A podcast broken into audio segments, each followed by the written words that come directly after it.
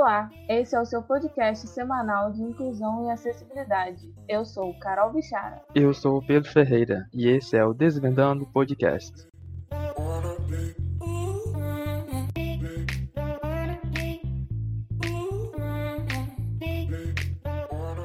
Olá, pessoal. Estamos de volta aqui com mais um Desvendando Podcast para vocês.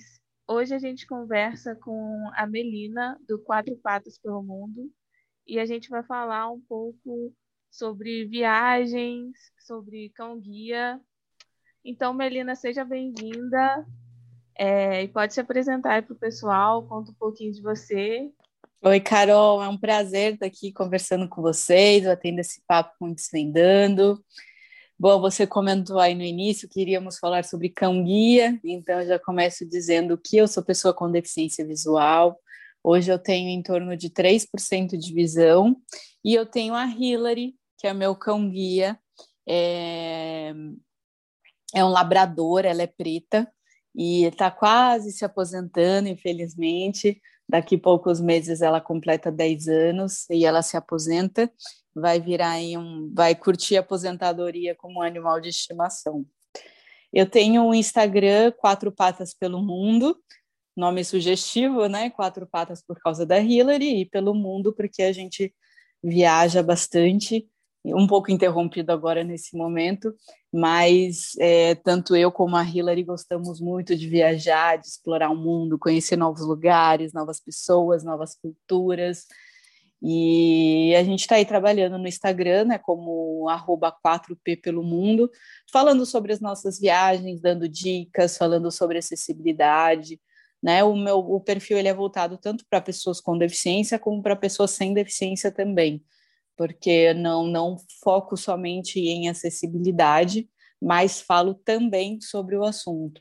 Então, uma forma de conscientizar o setor do turismo sobre as pessoas com deficiência, conscientizar sobre o cão guia, que é, são poucos ainda aqui no Brasil, então a gente precisa fazer um trabalho de conscientização muito grande é, porque por mais que, que exista a lei, né, 11.126, muitos lugares ainda têm uma certa resistência de aceitar o cão-guia e acaba uh, identificando e considerando mais como, como um animal pet, mas o cão-guia e um cachorro de estimação, eles são totalmente diferentes, questões comportamentais e até de uh, funcionalidade, não sei, acho que não seria melhor a palavra, mas enfim, né? É, de certa forma, eu dependo da Hillary para minha locomoção. Então, tem um pouquinho essa diferença.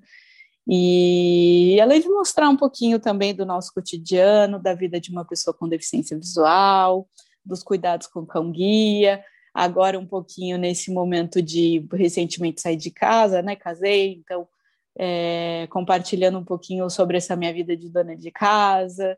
E aí, assim, a gente vai trabalhando em cima das nossas hits. Então, é, vamos começar. É, eu queria que você contasse um pouquinho para os nossos ouvintes, para a gente aqui também, como é que começou, como surgiu esse interesse de você pegar a Hillary e sair desbravando o mundo, né? Sair viajando por aí e documentar isso por, um, por, um, por, uma rede social, né, por Instagram? Eu sempre gostei muito de viajar, viajei minha vida inteira. É, meus pais são grandes incentivadores na minha paixão por viagem. É, sempre viajou comigo, com meus irmãos, né? Viajaram comigo, com meus irmãos desde, desde, falo eu desde a barriga da minha mãe, que minha mãe sempre conta de uma situação que ela foi viajar com meu pai, eles foram acampar e aí meu pai na praia tinha que fazer um, buraco assim para minha mãe é, tomar sol de costas assim, então ficava com a barriga ali dentro da areia. E, e outras aventuras aí enquanto enquanto eu estava na barriga da minha mãe. E eu não nasci com a deficiência visual, eu tenho uma degeneração na retina, então eu descobri na adolescência, aos 14 anos, e é uma doença progressiva, ela foi piorando com o tempo. E com o agravamento da minha doença, mais ou menos 10 anos atrás, é, eu, eu nunca tive problema de viajar sozinha, de fazer as coisas sozinha. E cheguei a fazer, em 2008 eu viajei sozinha para a Europa, na época eu estava mais ou menos com 20% de visão, E em 2009, 2010 eu morei nos Estados Unidos e aí foi quando eu retornei dos Estados Unidos que a minha visão começou a se agravar. E foi quando eu comecei a ter um pouco mais de receio de fazer as coisas, até porque eu estava ainda na fase de adaptação, aprender a usar bengala e aceitar a questão da deficiência visual, que não foi um processo muito fácil. E aí é, eu me cadastrei para ter um cão guia e isso foi mais ou menos final de 2010, começo de 2011. E eu passei por todo um processo de adaptação, de, de aprender a usar bengala, ter mobilidade, até a chegada da Hillary, que foi em 2014. E para eu ter certeza que a Hillary tinha trazido a minha autonomia de volta, a minha independência, eu precisava sair da minha zona de conforto. E nada melhor do que sair da nossa zona de conforto indo para um lugar desconhecido e fazendo uma coisa que eu sempre gostei muito de fazer, que é viajar. Então, foi em 2015 que eu planejei nossa primeira viagem sozinhas. A gente foi para Curitiba em abril de 2015, um ano mais ou menos após nossa união. E foi uma experiência maravilhosa. É, tive muito medo, quando eu cheguei em Curitiba, eu pensei: o que eu estou fazendo aqui? Com, em um lugar que eu não conheço, sem enxergar, com um cão-guia que não conhece o lugar. É, como é que a gente vai fazer? Como é que eu vou ter coragem de sair do hotel, de fazer as coisas? Como é que vai ser? Entrei em pânico, mas depois eu falei: não, eu preciso, preciso controlar tudo isso. Eu não vim até aqui para poder ficar trancafiada dentro do hotel.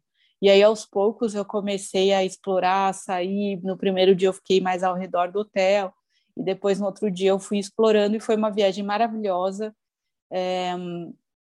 Foi uma sensação de vitória muito grande, assim, porque eu consegui superar o meu medo e superar a minha deficiência, né? E ver que primeiro a Hillary era uma super companheira de viagem, que juntas a gente poderia explorar muita coisa e ver que assim que eu não deixei que a minha limitação me impedisse, minha limitação visual me impedisse de fazer uma coisa que eu tanto gosto, que é viajar e que eu poderia sim fazer isso sozinha e voltar a fazer as minhas coisas.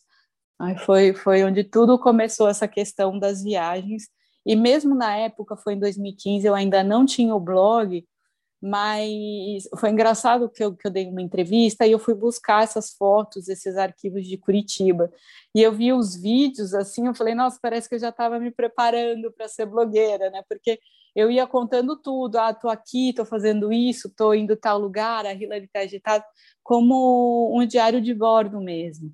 E eu comecei a registrar, eu não estava vendo, mas eu queria mostrar a minha viagem, a minha experiência para a minha família, né, para o meu namorado, quando eu voltasse para São Paulo. Então eu comecei a já fazer esses registros e sempre sempre gostei muito de fazer isso. E aí foi quando em 2016 eu passei por uma situação bem complicada na minha vida e eu precisei me reinventar e foi quando eu resolvi criar o blog. As pessoas eu, eu tinha amigas assim que falavam que eu deveria fazer, que eu deveria compartilhar as minhas histórias, mas na época eu nunca nunca fui muito tecnológica assim, nunca fui muito antenada e não, não sabia direito como é que funcionava, tá? E foi quando em 2016 é, eu falei não, peraí, acho que eu vou começar a pensar com carinho e eu e eu poderia voltar a trabalhar com o que eu gosto, porque eu sou formada em turismo, mas por conta da deficiência, por conta de lei de cotas, eu acabei trabalhando em outras áreas, né? Trabalhei em recursos humanos, em marketing, acabei saindo dessa área que eu gosto bastante, que é turismo.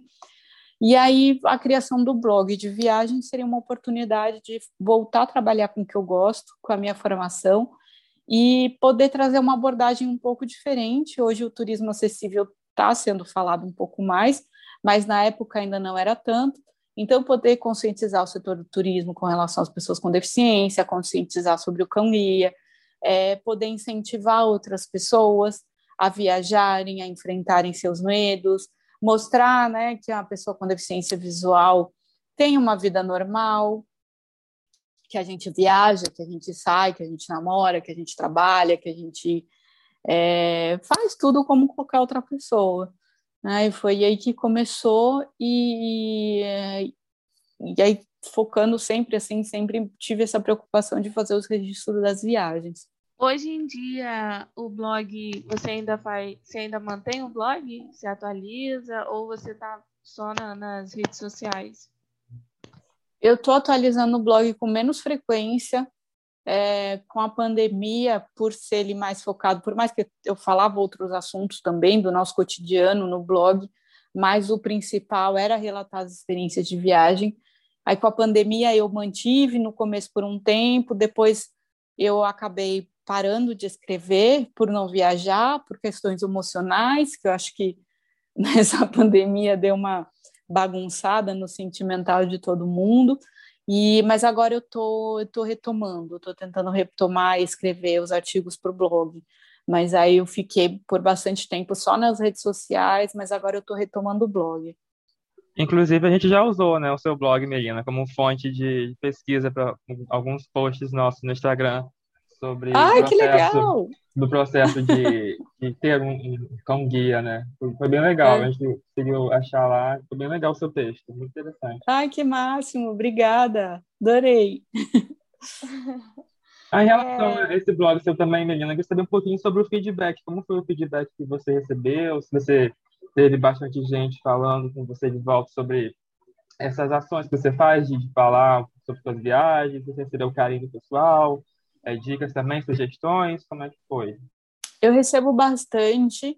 Acho que agora, como eu dei uma parada, tá um pouco menos, né? Um retorno, mas eu sempre recebo mensagens de pessoas que, que se inspiram, que é, foram para tal lugar, né? Para algum lugar porque eu indiquei, que se hospedou em, em tal hotel porque eu indiquei, é, que mudou o estilo de vida dela é, por me acompanhar. Tem uma história que para mim é uma das mais marcantes de tudo. É uma pessoa que é, pensava em, em tirar a própria vida e aí ela começou a acompanhar algumas pessoas e eu sou uma delas.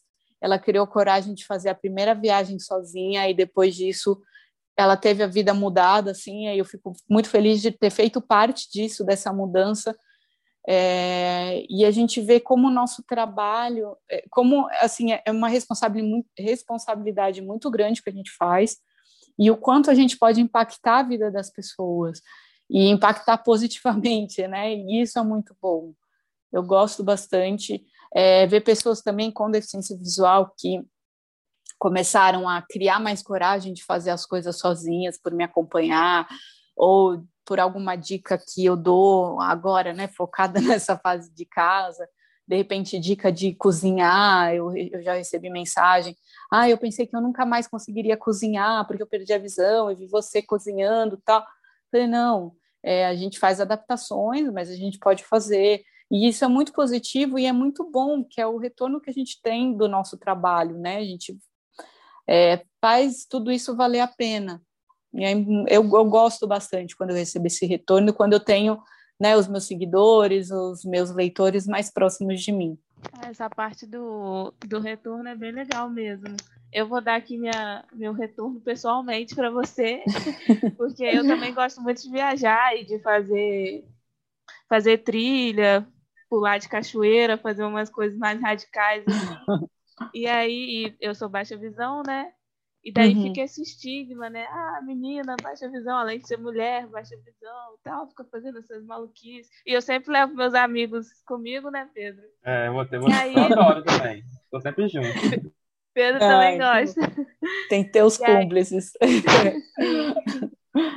e aí eu vendo, achei, né? A gente achou seu Instagram, eu falei assim, caramba, né? Quem sabe quando isso tudo passar de alguma forma, eu também não posso documentar isso no, no Desvendando ou fazer algum, alguma outra coisa paralela. Me inspirou também um pouco. Você, Ai. você me inspirou. Ah, obrigada. Muito legal. É, agora, para a gente entrar no.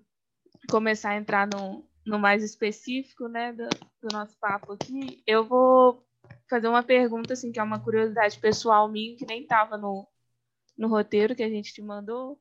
Uhum. É, além do cão guia, existem outras tecnologias assistivas para guiar, né? Tem bengala, tem robô. enfim. E aí eu queria saber de você se você, antes de, de pensar em, em ter o cão guia, né, enquanto você foi, foi passando pelo seu processo de, de perda de visão, se você chegou a, a se adaptar ou tentar uma adaptação com essas outras tecnologias, ou se você foi direto para o cão guia. Não, eu usei a bengala, até porque para você ter um cão guia, você precisa ter mobilidade. É, porque, assim, quando, quando a gente pega o cão, é, a gente vai dar o direcionamento para ele, né? Só que a gente, a gente precisa saber para onde a gente está indo. Por mais que ele, ele vai desviar a gente das coisas, né? Desviar do buraco, desviar do degrau, do poste, da árvore, o que for. Mas quem vai dar direcionamento é a gente. Então, se a gente não tem a mobilidade, se a gente não está adaptado ali com a bengala, dificilmente a gente vai conseguir um cão guia. Porque quando, pelo menos eu, e eu acho que talvez a maioria das pessoas, quando a gente é guiado por uma pessoa e a gente está segurando ali no braço da pessoa, no ombro, né, o que a pessoa preferir, a gente acaba não prestando tanta atenção no caminho. É, e agora, quando a gente está com a bengala, é diferente. A gente tem que saber que, sei lá, saindo do metrô, eu tenho que virar para a esquerda, depois para a esquerda de novo, depois para a direita, para poder chegar na minha casa. E o piso é assim, e assim, aqui tem um, tem um buraco, e ali coisas que a gente, com a bengala, a gente vai descobrindo esses obstáculos que com cão guia a gente nem, muitas vezes nem sabe que está no caminho, né, o que passa pelo nosso caminho. É, então eu usei a bengala, eu comecei em 2011, então eu tive três anos aí usando a bengala, eu peguei a Hillary em 2014. O cão guia robô, é, na época que eu peguei a Hillary, eu acho que eles estavam começando com um projeto. E eu acho que, por mais que algumas pessoas já tenham adquirido o cão guia robô, eu acho que ele ainda está em fase de teste, sabe? Está tá evoluindo, estão trabalhando aí em cima dele mas eu não sei, eu acho que por mais que seja um pouco mais simples, não tenha tanto cuidado que a gente precisa ter com o cão guia, mas a gente também não tem um amor, a gente não recebe o amor do cachorro, né, aquela troca de carinho, são coisas diferentes. E seu seu interesse pelo cão guia é, em ter veio de, de, através de pesquisas? Você conhecia amigos que, que já tinham? Eu conheci algumas pessoas que tinham cão guia, poucas pessoas na época. É, eu tive primeiro contato com cão guia foi na Reatec. Não sei se vocês já, vocês já ouviram falar, é uma feira de sobre tecnologia assistiva que acontece aqui em São Paulo. E tinha uma pessoa com cão guia. E foi assim, meio que o meu primeiro contato. Eu até troquei telefone com ela depois, a gente virou amiga, né? Hoje a gente é amiga. E eu achava muito lindo o trabalho, não tinha noção, né, do quanto eles mudavam nossa vida e da capacidade deles de aprendizado. Mas eu acabei que, assim, eu pensei muito na época de me candidatar. Eu confesso que eu me iludi um pouco porque eu achava que com cão guia eu me sentiria menos deficiente visual, na época eu não aceitava tão bem quando eu fiz o cadastro. Então era uma forma um pouquinho também de me livrar um pouco da bengala, porque eu não tinha uma relação muito boa. Hoje eu vejo que é totalmente diferente, porque com a bengala você guarda ela na bolsa, ninguém vê que você é deficiente visual, agora com cão guia não, você está o tempo todo mostrando que você é deficiente visual, né? E tem todo toda uma situação que a gente passa com cão guia, às vezes de recusa de lugares, alguns estresses assim também que a gente não passa quando a gente está com a bengala, né? São situações diferentes, mas é, vendo também a autonomia que, a, que essas pessoas tinham com o cão guia, que eu não tinha tanto com a bengala, também, né, foi, foi uma junção de coisas, né, foram fatores incentivadores, assim, para que eu quisesse ter um cão guia.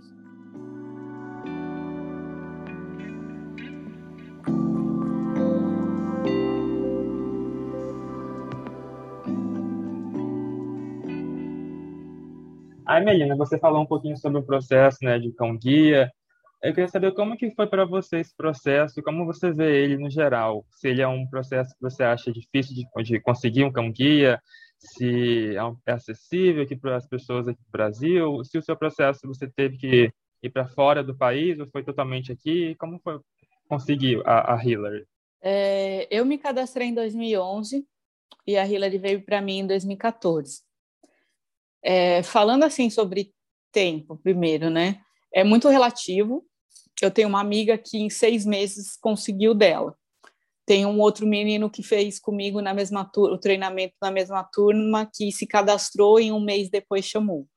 Então, isso, essa questão de tempo é um pouco relativo. A gente sabe que aqui no Brasil a gente não tem tantas escolas, agora tem um pouco mais do que quando eu me cadastrei. Então, aqui no Brasil está melhorando para a gente conseguir um cão guia. Eu peguei ela aqui, foi um projeto do, do SESI, em parceria com o Instituto Íris, né? Infelizmente, esse projeto não existe mais, eles entregaram nove cães e o projeto acabou. É, a gente ficou duas semanas em um hotel aqui em São Paulo, para ter o treinamento ali intensivo de, de aprender a ser guiados por ele, dos comandos, é, dos cuidados, né, de, de, dos cuidados de higiene, de alimentação, tudo, tudo que envolve aí essa, essa, essa formação da dupla. No início não foi fácil, é, falando um pouquinho de adaptação, a Hillary ela anda andava mais rápido, né? anda muito rápido, era muito agitada e tem aquela coisa da gente ainda não estar tá confiando no cão, ter muito muita insegurança ainda de ser guiado por eles e a nossa vida muda completamente com a chegada deles. É, no início eu pensei em desistir depois que eu voltei para casa mas eu falava assim, não, eu tenho amigos que têm o cão guia, que estão aí também, eu vou insistir, vou ser forte, vou seguir em frente. Então, no, no início é difícil. E como eu falei antes também, tem muitas coisas que acabam vindo com um cão guia que a gente não tem com a bengala, que é a recusa nos lugares. Você vai numa loja, ai, não pode cachorro, mas é lei, é cão guia, ai, mas não pode cachorro. Aí você tem aquela discussão. Você vai no restaurante, ai, ai, eu sei que é cão guia, mas não pode ficar lá fora, fica uma pessoa olhando. Não, não pode. Ai, mas ah, você vai pegar um transporte por aplicativo. Ai, eu não levo cachorro. Mas é um cão guia. Ai, mas eu não levo cachorro. No meu carro o cachorro não entra, mas é lei, é um cão guia. Então, assim, foram coisas que vieram não só disso, mas de pessoas, de amigos próximos que te recebiam bem, que te davam carona, e de repente começaram a não te dar mais. Né? Algumas coisas começaram a acontecer também por causa da presença do cão. Então, são várias situações que a gente precisa enfrentar e trabalhar emocionalmente com tudo isso também. É, mas eu, eu não, não troco tudo isso, eu acho que os benefícios que a Hillary, me trouxe são muito mais do que as situações desagradáveis que eu passo. Hoje menos, ou talvez porque hoje eu já saiba lidar melhor e já não me importe tanto com tudo isso que eu passo. Lógico que é chato, né, quando a gente passa por essas situações, mas quem traz a minha independência, quem me leva nos lugares, quem é os meus olhos é a Hillary. Então eu acho que, que tudo isso vale a pena. Mas assim, uma pergunta que sempre me fazem, na verdade, um comentário que sempre me fazem é: ah, eu tenho um amigo que é deficiente visual, como é que eu faço para ter um cão guia para ele? É, nem todo mundo, nem toda pessoa com deficiência visual tem vontade de ter um cão guia. Eu tenho amigos que são super independentes, super bem resolvidos e não querem ter um cão guia, né? Acham que não, não cabe, que para o estilo de vida deles, porque muda bastante. Antes, eu acordava meia hora antes de sair para trabalhar. Era o tempo de eu acordar, engolir qualquer coisa no café, trocar de roupa e sair. Hoje não, eu preciso acordar com no mínimo uma hora antes de eu sair de casa, porque eu preciso dar comida para ela, dar água, levar ela para o banheiro. E aí, às vezes, ela demora mais tempo para fazer as coisas, e eu não posso pegar um metrô antes que ela faça xixi, por exemplo. Né? Então, tem todos esses cuidados a mais, e tem ah, escovar o pelo, escovar os dentes, né? Tem todo, todo. Assim, eu sempre comparo um pouco. Eu não sou mãe ainda, não posso falar 100% com certeza, mas eu comparo um pouco com a chegada de um filho na tua vida. O teu estilo de vida vai mudar, tua rotina vai mudar, né? Você vai precisar adaptar é, conforme as necessidades do cão. Aí eu vou ficar o dia inteiro fora, eu vou chegar só à noite. Então, se ela come às seis horas, eu vou precisar levar a ração para ela poder comer, é, o potinho para ela tomar água. Ai, tá chovendo, capa de chuva, toalha, né? Tem, você tem toda uma preocupação diferente do que com a bengala. Então, nesse início, pelo menos para mim, foi um pouco mais delicado ter que me adaptar com tudo isso, com o que eu estava vivendo. Eu estava em época de TCC da pós-graduação, né? Com algumas coisas acontecendo que me atrapalharam um pouco. É, a Hillary ela tem um problema de escape de urina, né? E, e, na época eu não descobria o que, que era, então eu passava por algumas situações desagradáveis que, sei lá, eu estava na, na faculdade e aí ela vazava xixi e ficava molhada e eu levava ela para fazer xixi e ela não fazia xixi. Então, assim, passei por algumas coisas que não foram fáceis mas que graças a Deus eu consegui ter paciência, consegui perseverar e hoje a gente é uma super dupla. Essa questão da urina é controlado com meu, homeopatia, às vezes acontece, mas hoje eu já sei lidar melhor com todas as situações. É legal você Mãe... frisar sobre isso, né? Sobre que às vezes pode ter alguém que quer, que quer ter um, um cão guia, mas pensando só que o cão guia vai ajudar ela a se locomover, na vida e tal, né? Mas também esquece que a pessoa também tem que ajudar o cão guia, né? Tem que cuidar, acaba deixando de, de, deixando de lado essa parte, né? Sim, é um ser vivo, né? Então é muita responsabilidade também. É uma tecnologia assistiva viva mesmo. Você é mãe Exatamente. de pet, Melina. Mãe de pet, é, é. Mãe de pet guia. Exatamente.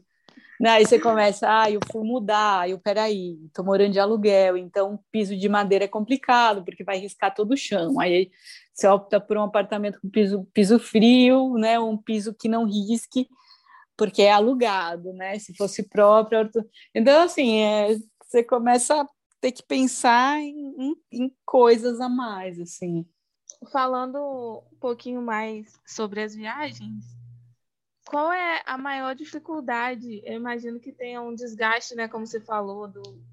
às vezes você vai entrar no Uber ou no ônibus e ah, não pode ir cão, e daí já dá aquela, ai meu Deus, tipo, além do desgaste do dia a dia, ainda tem que lidar com isso tudo. E eu queria que você falasse pra gente sobre as dificuldades que, que você enfrenta de viajar mesmo, assim, pegar estrada com, com cão guia? É, eu acho que a maior dificuldade é essa que você relatou, né? São do de você querer frequentar, entrar no lugar e as pessoas falarem que não, que não aceita cachorro. É, é lógico que a gente tem ali a certa dificuldade, de repente, de locomoção, que da gente se sentir um pouco mais perdido, de não saber exatamente né, para onde está indo, de precisar de ajuda das pessoas para fazer as coisas mas são coisas que eu acho que a gente consegue contornar um pouco mais fácil. Agora, quando eu tenho esse tipo de problema, que nem, por exemplo, eu fui para Paraty passar o final do ano, acho que foi em 2017, 2018, não lembro. E aí eu queria fazer um passeio de escuna, é, e a gente chegou aí em três ou quatro empresas diferentes até que uma aceitasse levar a Hillary mesmo explicando que era cão-guia, eles não queriam e estava aquela confusão. Então, assim, às vezes acontecem coisas que você acaba ficando um pouco, um pouco frustrada. Por mais que você brigue, você explique que é cão-guia, mas às vezes tem dia que você não está tão afim de brigar assim, aí você vai para outro lugar. É, lá em Paraty também, eu fui para é, Trindade, que é perto, é, Trindade. E eu fui de ônibus para Trindade, na hora de voltar para Paraty de ônibus, o motorista do ônibus não queria abrir a porta para a gente. A gente ficou, acho que mais de meia hora ali na frente da porta, esperando ele abrir, até que os outros passageiros começaram a discutir com o motorista, falando que ele tinha que levar, que era cão guia, que era a lei. Então foi todo um estresse. E depois que a gente entrou, o meu marido falou que no, no assento preferencial tinha o desenho do guia também. Então, assim, aí às vezes a gente passa por estresse que em viagem a gente ah, faz parte, né, perrengues em viagem, mas a gente não quer passar por todo esse tipo de estresse. Então, essas situações acabam sendo um pouco mais, mais complicadas por, por isso, assim. Eu, eu considero que isso, essas são as minhas maiores dificuldades nas viagens. Hoje, avião ou ônibus de turismo, né, é, ele já, já é mais tranquilo, não cheguei a ter problema nesse tipo de transporte. Só para as pessoas mesmo que dificultam essas viagens. Sim, exatamente. E às vezes, assim, é curioso porque tem muita gente que sabe da lei do cão-guia, mas mesmo assim não respeita. Eu acho que, sei lá, acha que não vai dar em nada, ou não sei por Nossa, é uma preocupação extra, assim, muito desnecessária, né? Porque você já tem que se preocupar de, às vezes, um, um passeio que acontece algum imprevisto e o lugar está fechado, ou, ou imprevistos de viagens.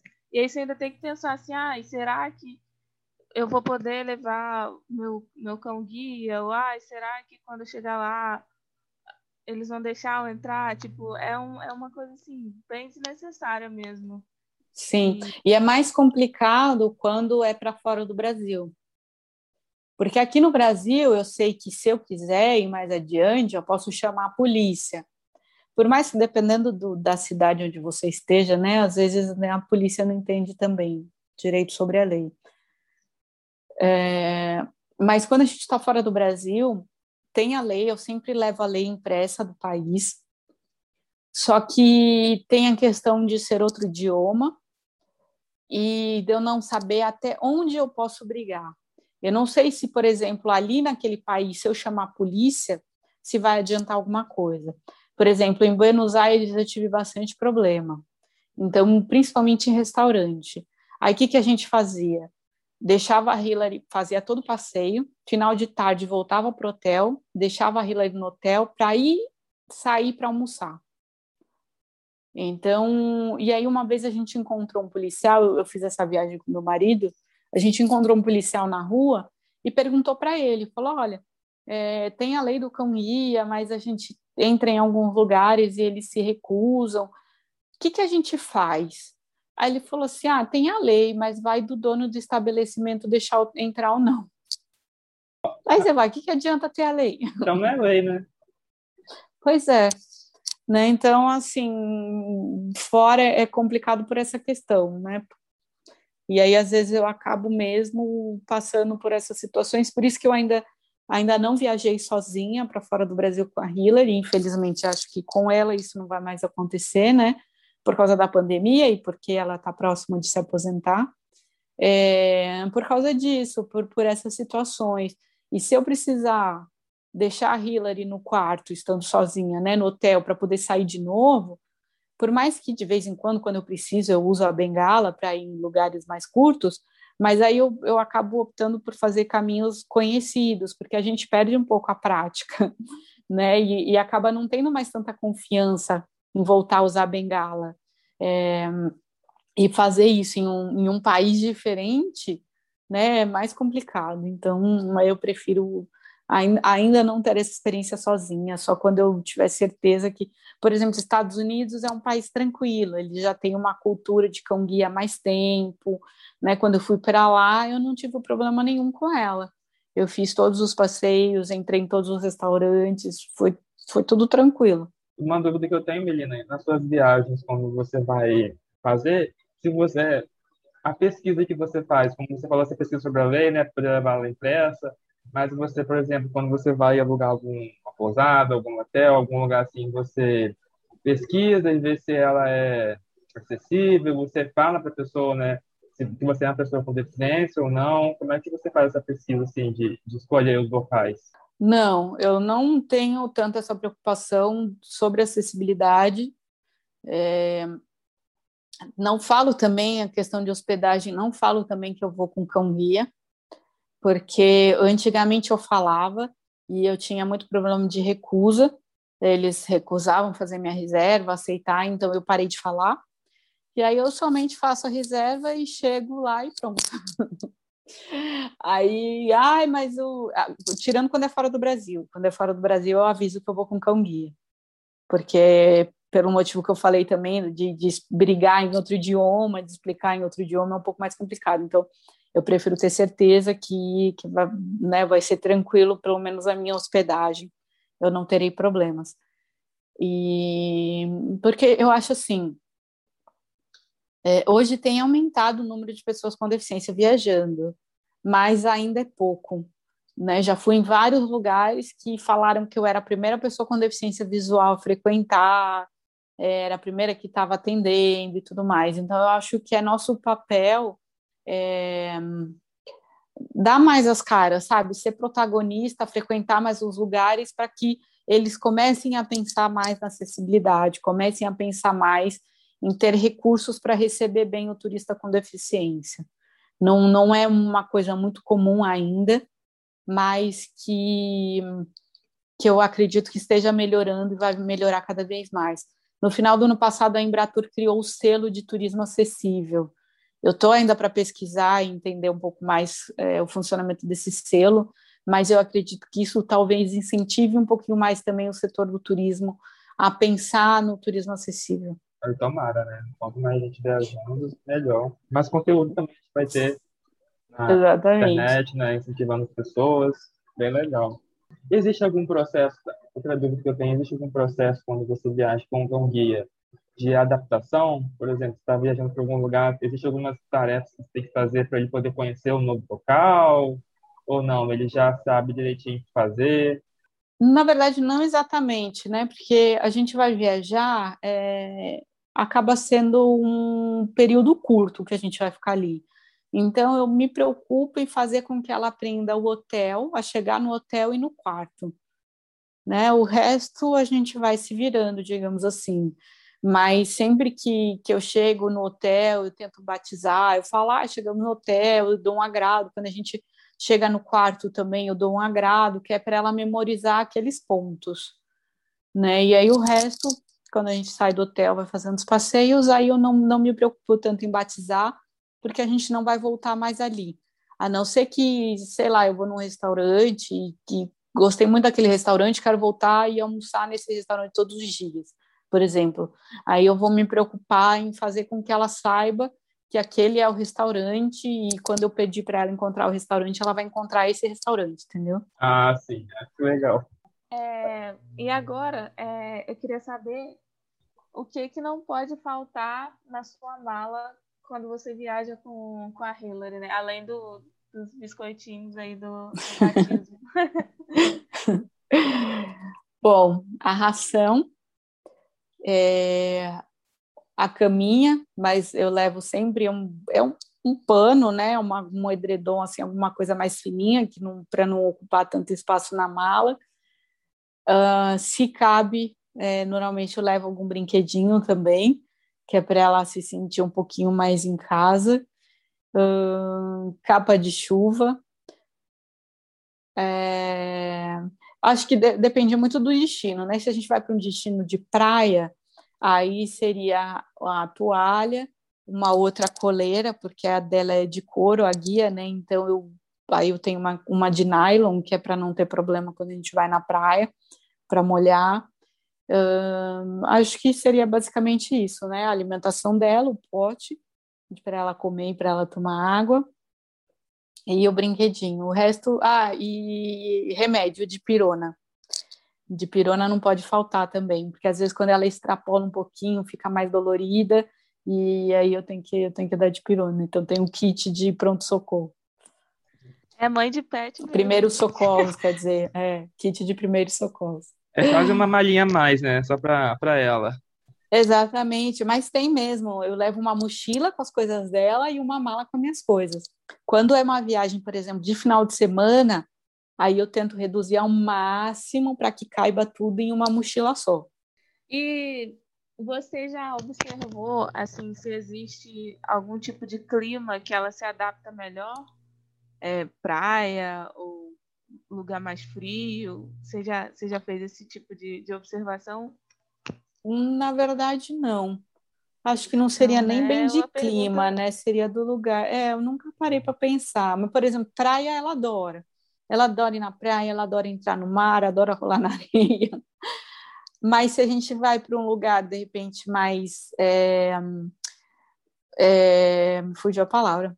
Mais ecológico, com trilha, essas coisas, ela também adora trilha, adora cachoeira, mas eu nunca prestei muita atenção nessa questão de clima. Quando a gente foi para a neve, é, ela adorou também correr na neve, brincar. Eu acho que é muito assim pelo lugar ser diferente, sabe? Aí quando Entendi. ela aposentar, você, no caso, teria que fazer outro processo para conseguir um novo guia? Ou... Sim. É, eu preciso me cadastrar nas instituições novamente. Já era para eu ter feito isso, mas emocionalmente eu ainda não consegui fazer isso.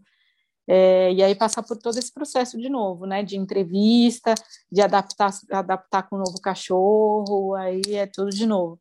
Porque por mais que a gente já tenha um cão, já tenha tido um cão guia, quando a gente pega um outro cão guia, é totalmente diferente. A personalidade do cão é outra, o nosso estilo de vida normalmente também mudou, então vai ser tudo diferente. Eles falam que é para a gente desaprender tudo que aprendeu com o primeiro cão guia, né, ou com o cão guia anterior, e está totalmente aberto para o novo, para aprender tudo de novo, que é bem diferente. Ah, e a gente e a gente acaba criando alguns vícios, né, também quando está com o novo cão, porque a gente vai adaptando a nossa linguagem, a nossa caminhada para o cão ali. E aí a gente, muitas vezes, eu não preciso nem falar as coisas para a Hillary, ela já sabe, eu já sei os sinais dela, né? Então, e com o novo cão é tudo de novo, é um aprendizado completamente novo. Aí a Hillary vai virar um, no caso iria virar um, um pet, né? Como mesmo sem é. trabalhar. E o novo cão queria Isso. trabalhar. Né? Exatamente.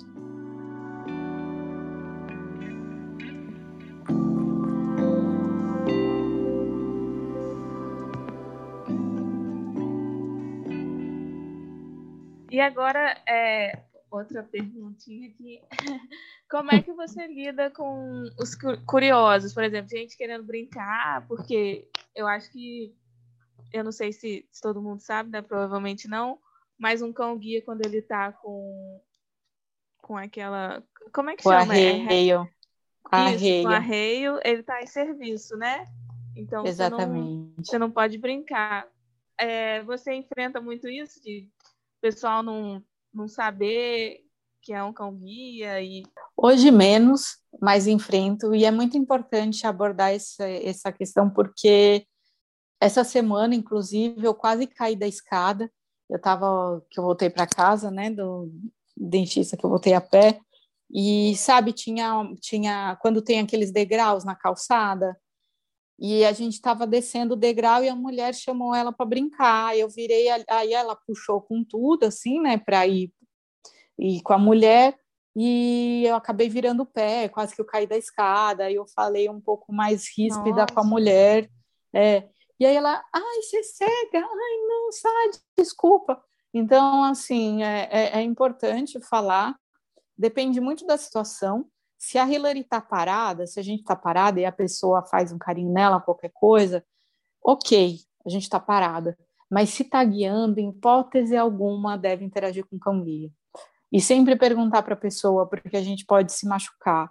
E a Hillary não costuma se distrair tanto hoje, mas a gente está numa situação um pouco atípica, que por causa da pandemia a gente não está saindo tanto de casa, e às vezes, quando a gente acaba fazendo essas caminhadas maiores em lugares diferentes, ela fica um pouco mais dispersa, mais pela situação, né? Porque não é mais rotineiro a gente sair, a gente andar, então ela acaba se agitando um pouquinho mais. Não, é, com certeza eu apoio total, até você ter falado mais ríspido e tal, porque eu imagino se alguém tivesse brincando do nada com, com um meio de locomoção de alguém que enxerga. Tipo, não é natural isso, né? Então, por que, que para um cão guia tem que ser. Porque também é o seu meio de, de locomoção, né? Sim, é. E, e, são nossos olhos, né? Então, qualquer coisa ali, a gente não sabe o que está acontecendo, né? Então, a gente vai se machucar. Não tem como ela puxar, opa, peraí, tem um buraco aqui, deixa eu desviar do buraco. Não. Ela vai se distrair, eu vou direto pisar no buraco, vou me machucar, vou cair da escada né, como foi a situação. Já aconteceu de eu, bater a boca numa árvore inclinada, porque um cara também ficou chamando a atenção dela, isso mais no começo. Né? São situações que pode acontecer da gente não se machucar, mas pode sim da gente se machucar, como já aconteceu. É muito bom frisar isso, né, pessoal que está ouvindo. E às vezes tem gente que não sabe, né? Às vezes muita gente não sabe disso, né? Que não pode mexer com o cão quando ele está andando, né, em trabalho. Então, pessoal, fica aí a dica e compartilhe também, né, com, com outras pessoas esse, essa dica. Sim, com certeza. E às vezes as pessoas pensam que é um pouco chatice nossa, né, quando fala que não pode mexer, mas não é, é, é sério. Uma vez uma mulher me ajudou no metrô, depois, quando eu ia descer do metrô, ela pediu para fazer carinho na Hillary, eu falei que não. Só que uma amiga minha ficou dentro do metrô. E aí minha amiga escutou que a mulher me xingou um monte, sabe? Porque eu não deixei ela mexer. Ela, ah, eu ajudei ela, não deixou nem eu fazer carinho no cachorro.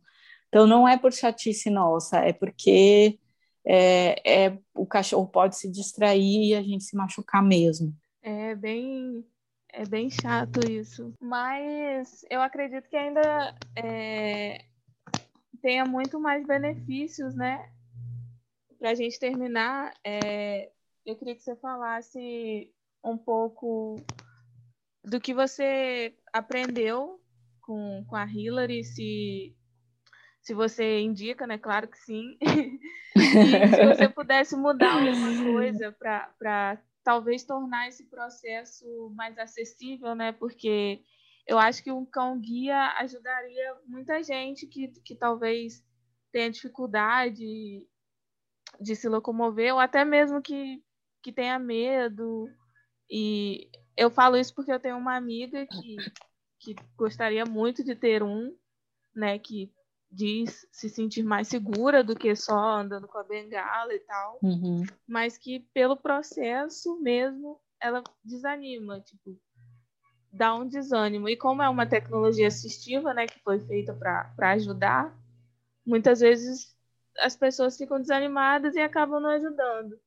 Então, é, sei lá, fala um pouco sobre isso, se você pudesse mudar alguma coisa. É, é sobre indicar ter um cão guia ou não, é, eu falo que a Hilary sim mudou muito a minha vida mas isso é muito relativo. É que nem eu falei antes, tem gente que tem vontade de ter um cão guia, tem gente que não tem vontade. E são vários pontos que precisam ser analisados antes de você decidir realmente ter um guia ou não. É, como eu falei também, é um ser vivo, né? Requer muita responsabilidade, muita dedicação.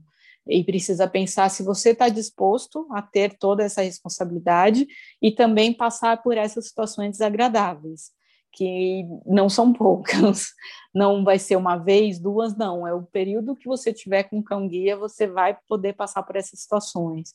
Né? Já aconteceu de vir morador de rua atrás da gente querendo bater nela, de pessoa não querer deixar a gente entrar no elevador do metrô, sabe, tipo, reclamando pela minha idade ainda por cima de estar com um cachorro. Já aconteceu de eu sentar no metrô, num banco, a pessoa levantar de eu entrar no elevador e todo mundo sair do elevador por causa da Hillary. Né? Então, assim, são várias situações que a gente pode passar por causa disso. Então, tudo isso precisa ser muito bem pensado. É... O treinamento do cão guia é uma coisa de muita responsabilidade.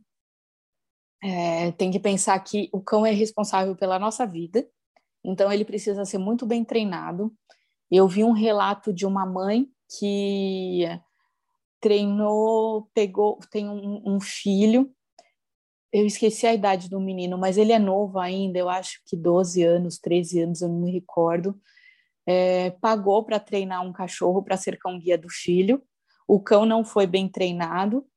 É, quando, quando o filho estava atravessando a rua, acho que indo para a escola, o cão se distraiu, a criança caiu né, no meio da rua e foi uma situação assim bem desagradável. Depois ele não quis mais o cão. Então, por isso que eu falo que é um processo algumas vezes demorado, sim, mas é um processo que precisa ser muito bem feito, porque se o cão não é treinado, né? Imagina, um menino caiu no meio da rua, não aconteceu nada grave, mas poderia ter acontecido. E se o farol tivesse aberto, né? E sei lá, e se tivesse caído no buraco ou qualquer coisa assim, pela é, pelo cão não ter sido bem treinado. Então, são coisas que a gente pensar, tem que pensar muito bem. Eu sei que muita gente tem vontade, tem, queria que fosse mais rápido, mas são pontos que, que a gente precisa pensar.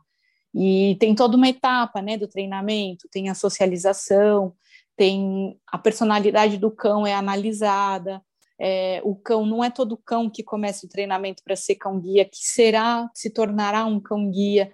Tem cão que não gosta de guiar, que não é feliz fazendo aquilo. Então, esse cão acaba não se tornando um cão guia, porque ele não está feliz fazendo aquilo.